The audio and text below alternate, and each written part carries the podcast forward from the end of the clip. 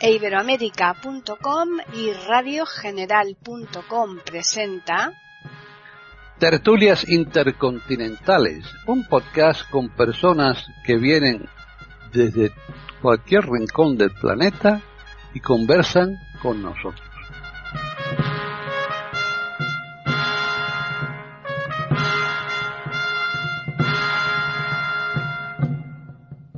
Bienvenidos otro día más a Tertulias Intercontinentales en iberoamérica.com. Soy Paqui Sánchez Galvarro y eh, se encuentra conmigo para realizar esta tertulia Antonio Cuellar Ruiz, mm, unos cuantos kilómetros de distancia, pero en definitiva con los medios que tenemos eh, hoy día es como si estuviéramos aquí juntos. ¿Qué tal, Antonio? Bien, muy bien. Aquí ya en otro mesecito. Y teóricamente el mes de las flores, aunque hoy ha amanecido un poco chuchurrido, pero bueno. Aquí está totalmente encapotado. Aquí parece un día de, otoño totalmente, más que de primavera. Bueno. Pero bueno. Tiempo, habrá de pasar calor. Eh, no, te quepa duda, no te quepa duda. Y yo, desde luego, prefiero este tiempo. Vamos, eh, lo, firmo casi que para todo el año. en fin. Bueno, pues eh, hoy ha sido muy puntual aquí a la cita, ¿eh? Es que si no somos impuntuales es para que nos tiren al río. No al Manzanares, porque si nos tiran al Manzanares, pues con saber andar te vale, no hace falta ni saber nadar. bueno, pues... Sí, hoy vamos a hablar de, de un señor que yo creo que no es muy conocido, pero cuando hablemos de una de sus obras, la gente sí que va a decir, Seguro. ah, sí, hombre, claro. Hombre, claro. Además vamos a mezclar un poquito de, de, costumbres y cosas. Vamos a hablar de José Rodríguez, José Rodríguez y Conejera. Ese sería su verdadero nombre. Apellido, porque su madre se apellidaba Conejera. Este hombre nació, pues llamándose José, tampoco el padre fue muy original, nació el 19 de marzo, o sea que de 1801 en un pueblo se llama Iruela, en la comarca de la Cabrera. Em, vamos a situar un poco a los españoles y a los de fuera. Esto está en la provincia de León,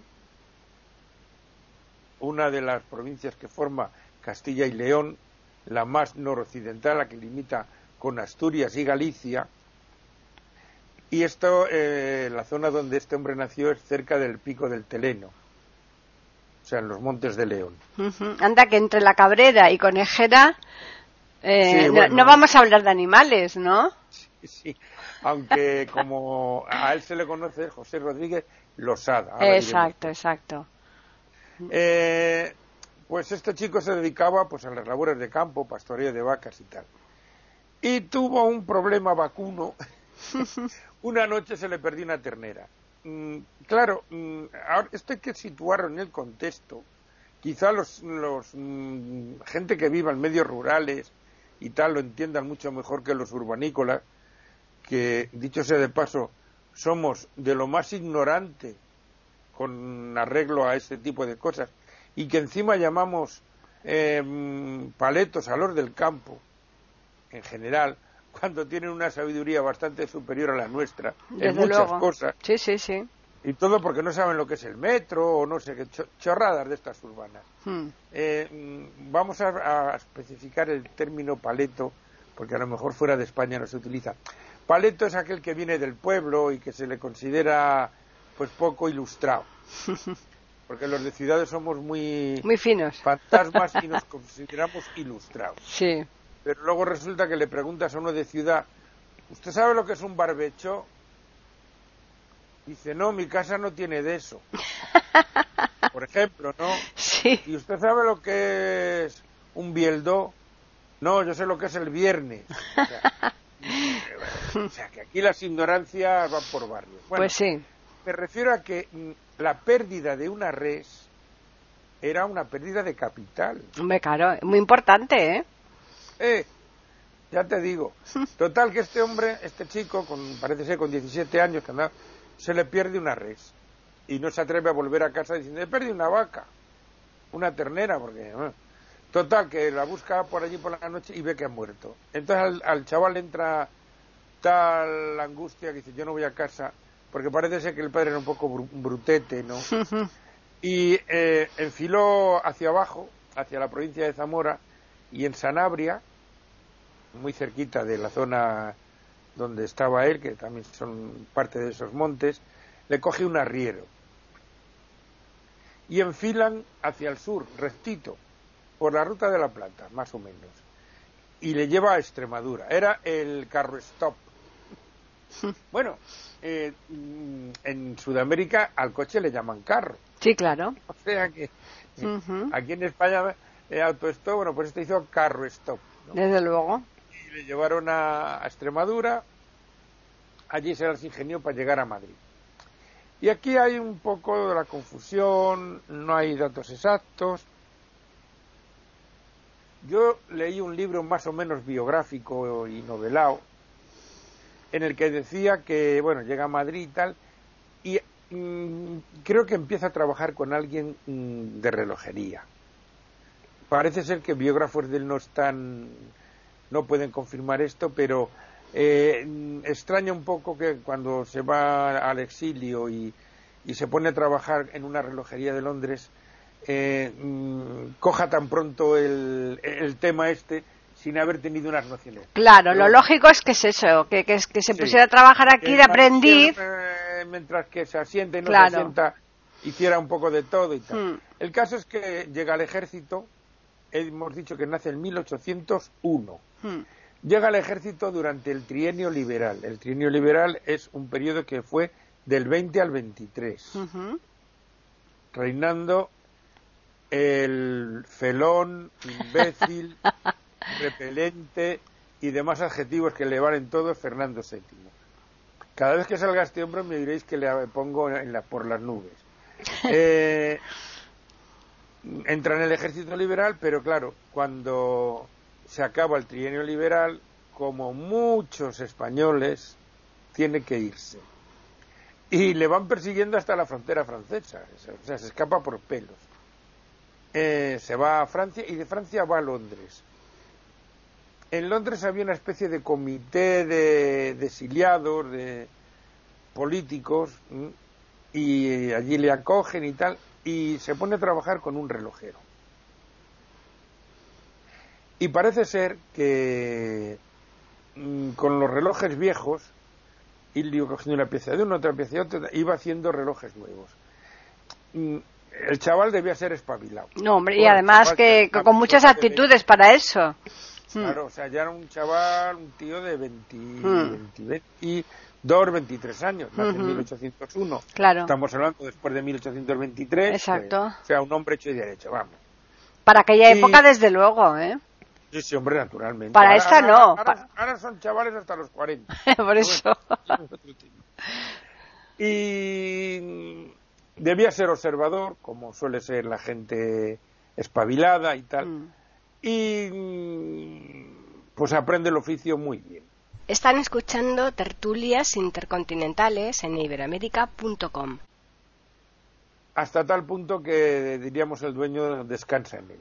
Hmm. El dueño tiene una grave enfermedad, se hace el cargo del negocio, el, el dueño muere y hereda él el negocio. Eh, tiene varias sedes hasta que por fin se instala en Regent Street en el 105. De Regent Street.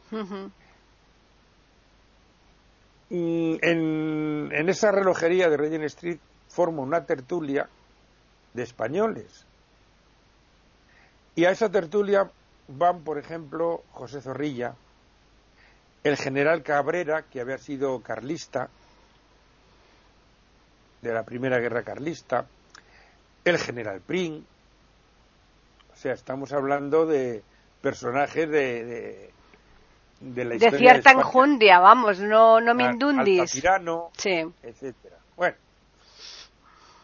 El caso es que, diríamos, su fama llega a España y la Marina, la Armada, le pide cronómetros y empieza a suministrar cronómetros a la Armada porque eh, como ya hemos hablado en varias ocasiones, cuando hablamos de Jorge Juan, cuando el otro día estuvimos hablando de Malaspina, la Marina, la Armada, era una punta de lanza de la ciencia, porque necesitaba mm, eh, muchas precisiones mm, para situar la posición, eh, para astronomía, astronomía, astronomía, eh, conocimientos de climatología, etcétera, etcétera, etcétera, y, por supuesto, de cronometrar bien el tiempo para medir bien las distancias. ¿Mm? Entonces, eh, este hombre empieza a trabajar y a mm, vender cronómetros a la Armada. En un momento dado, eh, también le encargan obras. El primer reloj que hace este hombre en España es en Jerez de la Frontera. Fíjate, a Cádiz se va. La ciudad de los vinos. Sí. Eh, un reloj que le llaman el reloj de la farola. Debe ser una farola con cuatro esferas, debía haber un cruce ahí en esa farola y debía dar una que al principio dio problemas de precisión, pero que fueron solucionados rápidamente y tal. Y su fama, vamos a decir, su salto a la fama, por llamarlo de alguna manera, es cuando, bueno, a todo esto él ve, claro, con estos encargos, él ve y dice, bueno, me están tratando bien en España, a lo mejor puedo volver. Ya. Y vuelve. En 1860 vuelve. Y bueno, pues mm, eh, los madrileños se quejaban de que el reloj que había en la Puerta del Sol eh, no daba una. No daba una en la diana, vamos, no, retrasaba y iba para Y este hombre dice, bueno, pues os voy a hacer un reloj y lo voy a regalar. Este reloj tiene mucha historia. Eh, mm, tiene más relojes, luego nos centraremos en este, pero por ejemplo tiene uno en el Ministerio de Fomento, otro en el Ayuntamiento de Málaga, estamos hablando todos de esta época, claro. Sí, claro, claro. Hmm. El del Ayuntamiento de Málaga lo regala el, Conde de Larios. ¿Eh?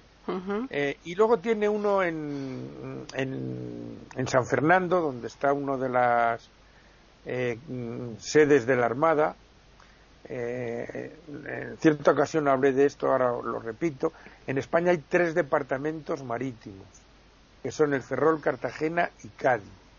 En Cádiz es en San Fernando. y hay una escuela de la Armada y una, arsenal y tal. Bueno, pues ahí hay un reloj de péndulo de este hombre. O sea que tiene. Y ahora nos vamos a centrar en el gran reloj. en el de la Puerta del Sol de Madrid. Sí. Mm, se hace cargo eco de las quejas, que la gente, que este reloj, que tal y que cual. Y le llamamos el reloj de gobernación, pero eso fue la casa de correos, hasta que se hace el palacio de telecomunicaciones que hoy es sede del Ayuntamiento de Madrid y que está en la plaza de Cibeles. Eso es. ¿Mm? Entonces, eh, eh, la antigua casa de correos era en la Puerta del Sol y es, es más, la calle que hace esquina con la Puerta del Sol de ese edificio se llama calle Correo. Entonces, en ese edificio, que fue Ministerio de la Gobernación eh, hasta Franco, después de Franco se quitó de ahí, y ahora es la sede de la Comunidad de Madrid, pero ese es el reloj con el que los españoles recibimos el año a nivel televisivo. Sí, bueno, ese, ese edificio te abarca la manzana entera, o sea que también por el otro lado está la calle Carretas, no solamente, o sea, que da la calle Correos por un lado y la calle Carretas por otro. No, me parece que no, ¿eh? Sí, sí, hombre. La calle Carretas me parece que es la paralela siguiente. No, no, no, no.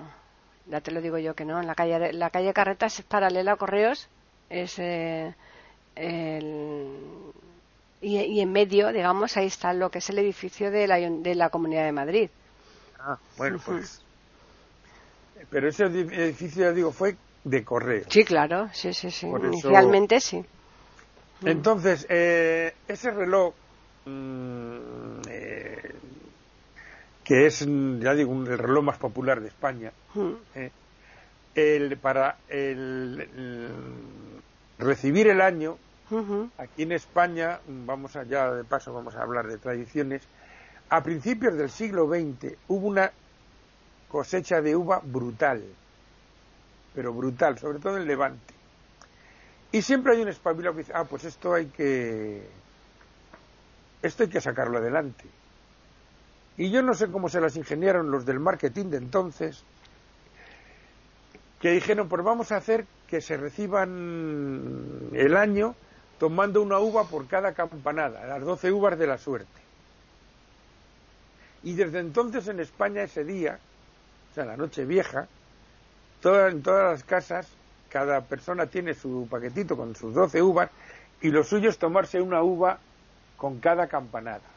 Para lo cual, ese día, el relojero a cargo del mantenimiento de ese reloj retrasa la frecuencia de las campanadas. Para, que no nos atragantemos. La verdad es que, hombre, son uvas. Yo tengo, vamos, tenía, porque ya falleció el hombre, un amigo que un año dijo que lo iba a hacer con mondarinas. ¡Oh! Le salía el zumo por la nariz. Pero no me extraña, pero es que no se comería ni una, ¿no? no sé, no sé.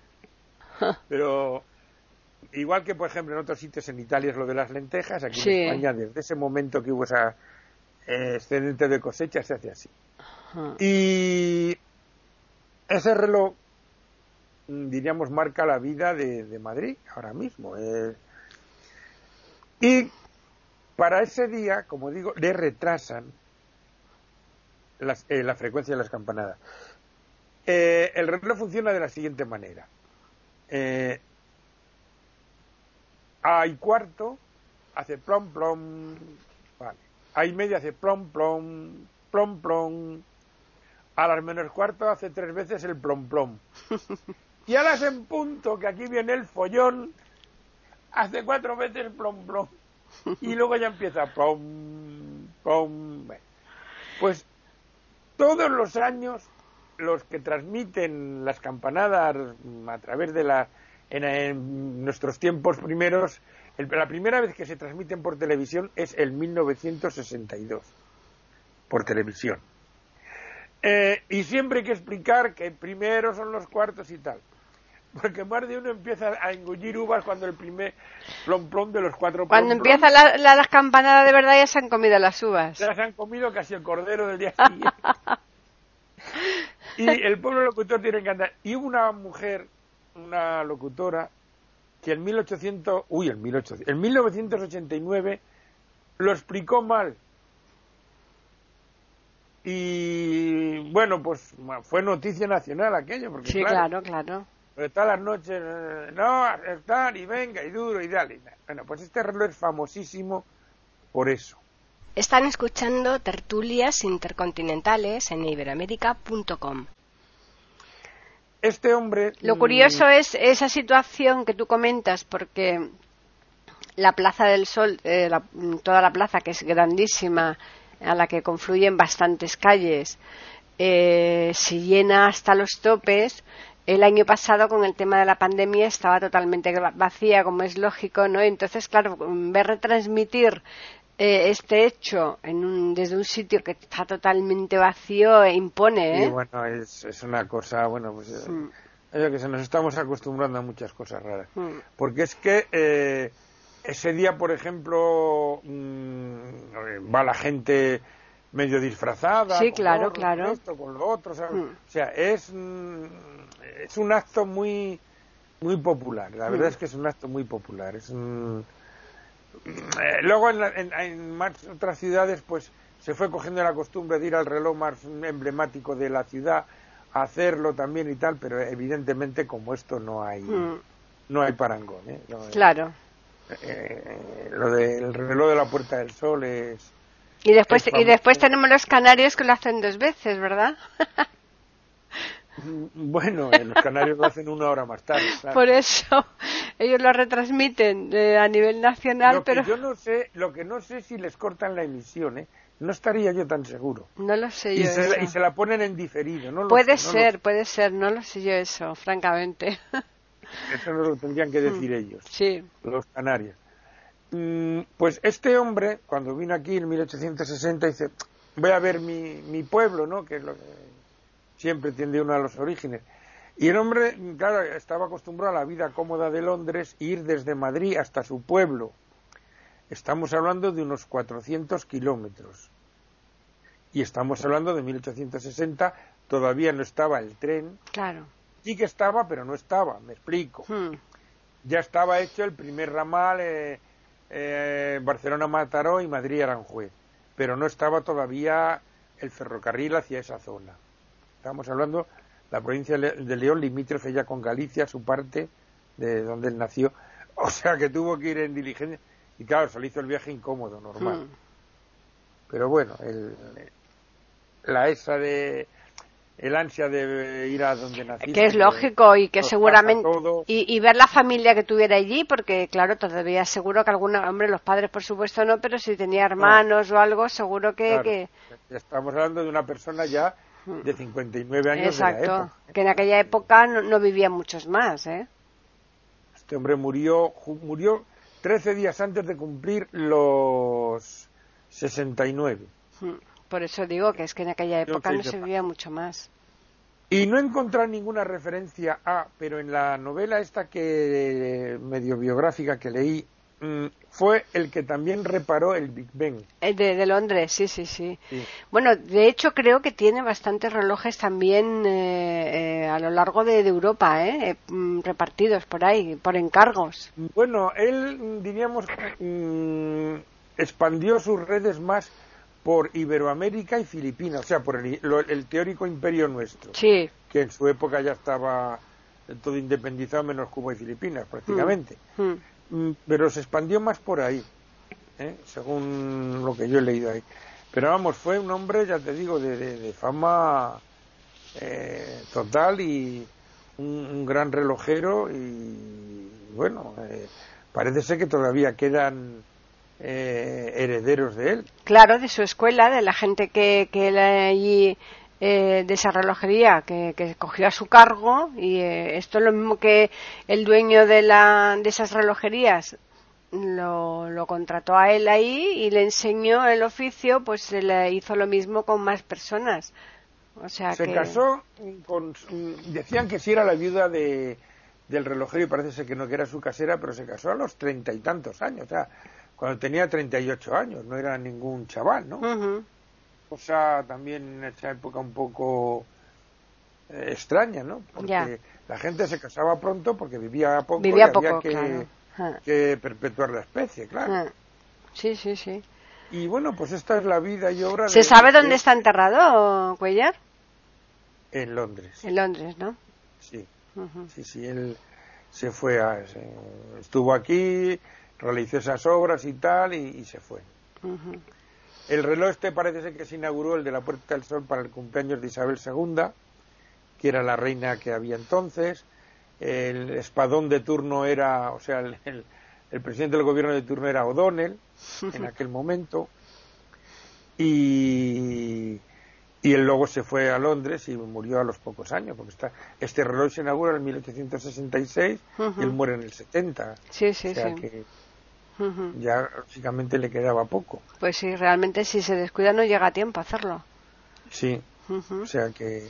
Pues, Pero eh, claro, es que al principio les había exiliado y ahí yo, ah, a ver si voy a ir allí y me van a buscar la... Pero claro, teniendo tantos encargos de la Marina, de esto y de otro, del Ayuntamiento de Málaga, de Jerez, del otro, bueno, pues a lo mejor es que sí que puedo ir. Claro, es curioso, ¿no? El padre, la familia, cuando viera que el hijo había desaparecido, realmente son situaciones tremendas, ¿eh? Es, es que, mm, eh, claro,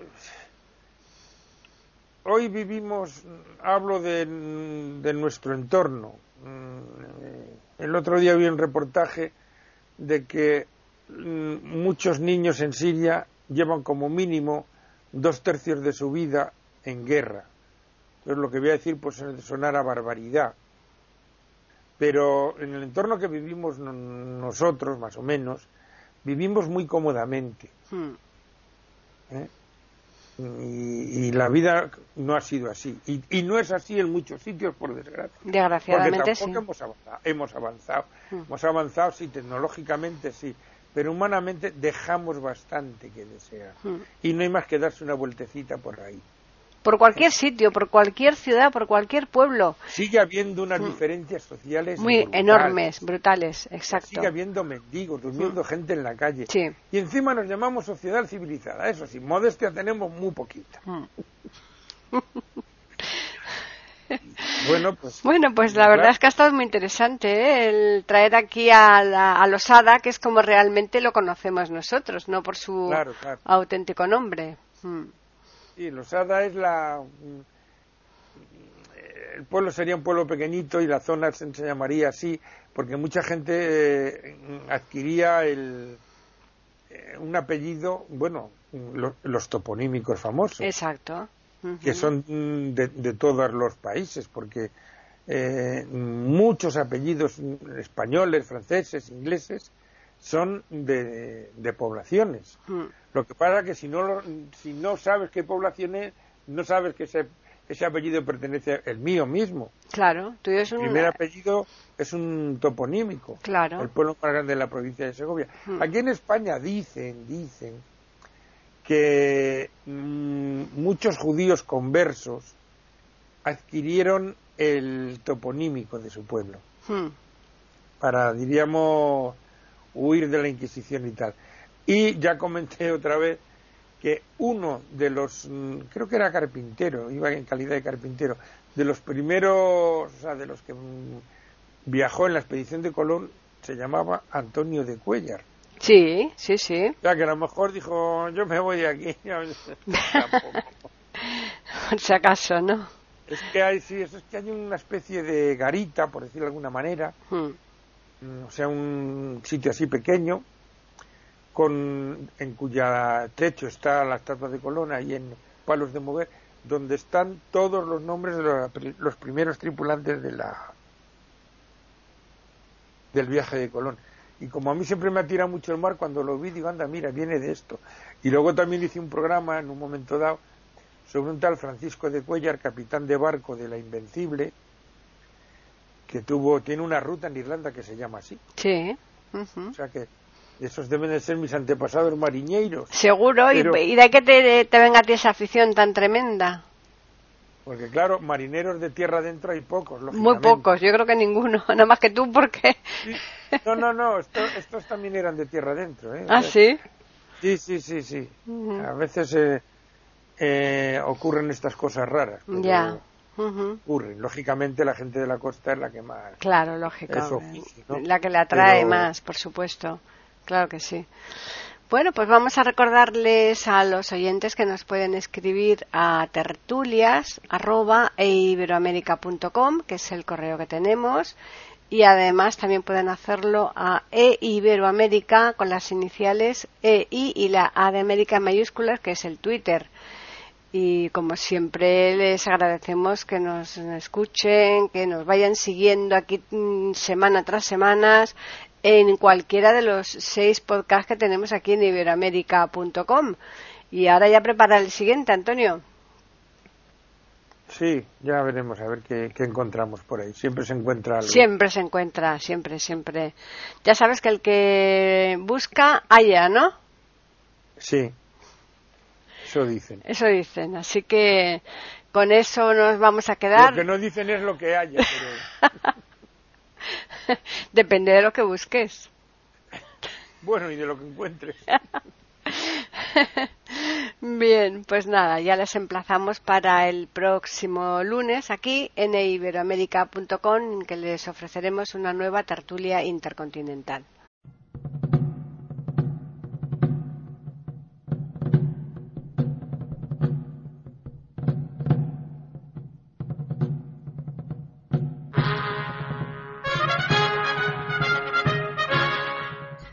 Acabamos de ofrecerles el podcast de tertulias intercontinentales Aquí en iberoamerica.com y radiogeneral.com. Regresen la semana que viene para un nuevo episodio. Hasta la próxima semana.